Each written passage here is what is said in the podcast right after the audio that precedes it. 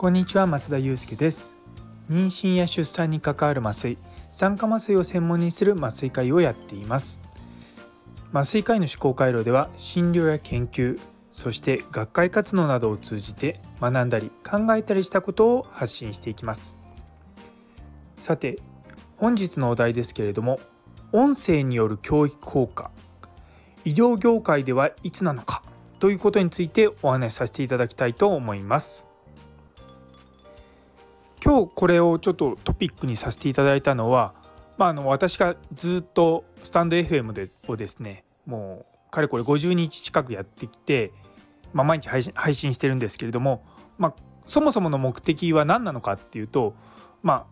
皆さんにこう医療についてもうちょっと知識を深めてもらいたいっていうのとかあとまあ麻酔科医にとっていう仕事を知ってもらいたいっていうことがまあメインなんですね。それで、まあ、音声配信によるその教育というかその、まあ、情報の伝達っていうところを最初意識していろいろとやってるいるんですけれども多分ですねこれ聞いてる皆さんも僕のこれを放送を聞くために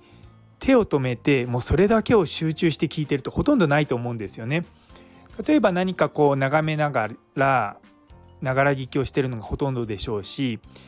人によってはあのね1.5倍速とか2倍速とかで聞いてると思うんですよね。どうしてもその、まあ、学ぶっていうことを考えた時に結構構えちゃうじゃないですか。ただ音声の場合は、まあ、流して聞いてってその中でまたああこれあちょっと心に引っかかるなみたいなところをですねピックアップしていくような感じで学べると思うんですね。実際私結構ですねいろんな情報をあの音声配信で勉強はしてるんですけれどもその時もやっぱり運転をしながらとかですね何か物事考えながらジムで運動したりとかしてる最中に聞いてることが多いんですね。それでも毎日毎日ずっと聞いてるとだんだんだんだん自然と学びになるんですよ。これってでもすごくなんていうか受け身な感じなんですけれども学びの効果高いと思うんですよね。で毎日毎日やはりですね聞いているとその人の声とか、まあ、話してる内容とかもああそういえばこの前話してたなってことをまた思い出したりとかそういったこともありますしあこれってもしかしてこの前言ってたことと通ずるのかなって思ったりとか、まあ、一つのこう放送をですね毎日毎日こう聞いていくことっていうのも一つ勉強になると思うんですよね。でこの音声配信っていうのは情報を発信する側もそうですし受ける側もそうなんですけれどもコストを低くしてやることができるのがすごくいいと思うんですよね。例えば私が今話してる内容を全部文章に書くとなるとおそらくすごい時間がかかるし内容もですね逆にこう見てる読むような形になってしまうと「ん？この文章はどういう意味なんだ?」って言ってこう理解しながら進まないといけなくなってくるじゃないですか。それが逆に音声配信だと隣にまいて話すような感じで話してるのもあるのためにやっぱりですねそんなにこうストレスなく日常の会話の延長みたいな感じで聞けるんだと思うんですよね。結構皆さん若い頃まあ私もそうだったんですけどもラジオを聴きながら勉強するとか、まあ、できるじゃないですか。でも例えば別の本を読みながら別のことをするとか動画見ながら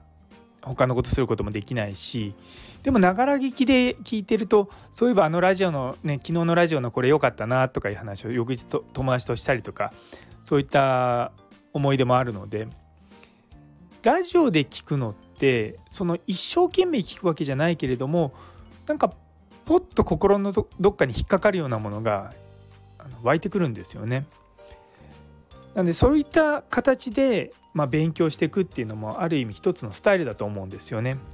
何も必ずしも本を読まなきゃいけないわけでもないし動画を見なきゃいけないわけでもないしでやっぱりですね学会とかの講演とかはスライドが一緒にあったりとかまあ、シンポジウムとかもだとディスカッションがあるんですがこういうふうに一方的に話すようなところだとまあ多分私が考えていることをずっとこう話しているので皆さんも私がどういうことを普段考えていてでどういうまあ人間かって言い方変ですけれどもそういったところを少しずつ分かってくると思うんですよね。やはりそれがこの音声配信のまあ魅力でもあって逆に言うとまあ難しいところでもあるのかなって思うところはあります。で実はですね私あの音声配信以外に麻酔科医の朝活っていうのでツイッターで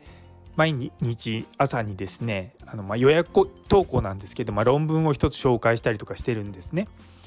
でそっちの方はまああの僕が仕事とかでこう見つけた論文を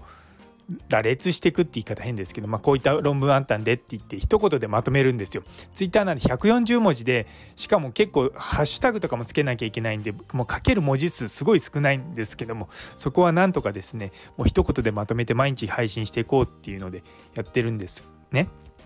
で昨日配信したやつででえっとですねこれは何だっけな耳で聞く医学教育っていうのを取り上げたんですね。でそれはによるとですね2007年の段階だと、まあ、7割近く、まあ、6割以上の人がですねポッドキャストによる医学教育って、まあ、あんまりこう効果ないんじゃないかなって懐疑的だったんですけれどももう2019年のカナダのレジデントに対する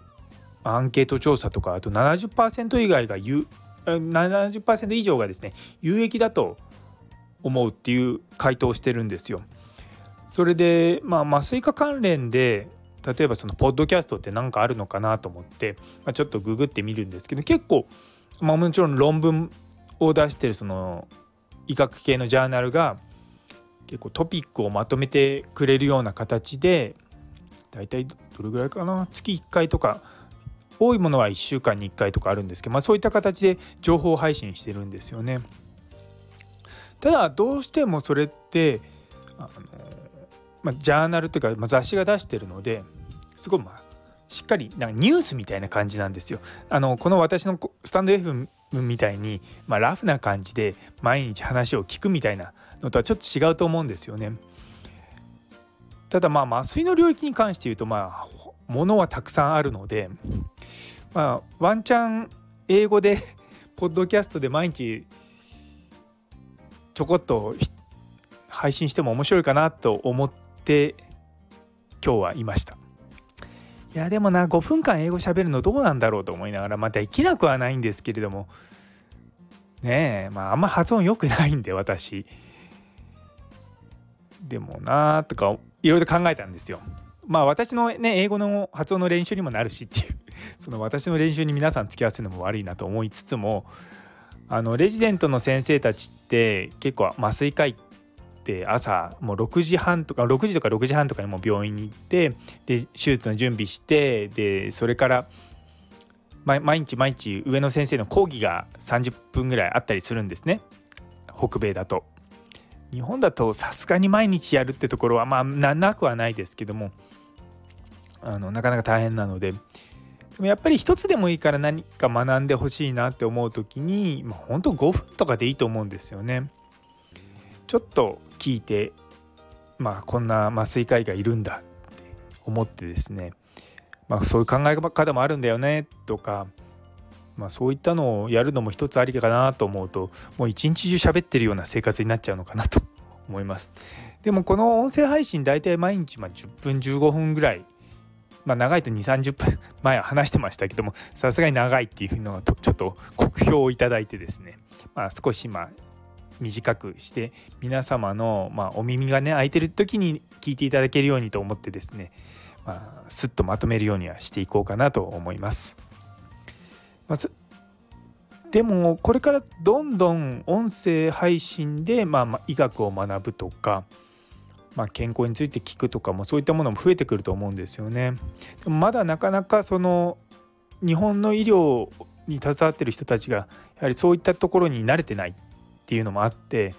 多分今ですねやってても全然流行らないの分かってはいるんですよね。ただまああと23年かなするとしっかりみんな耳で何かを聞いて勉強するのが当たり前になってくる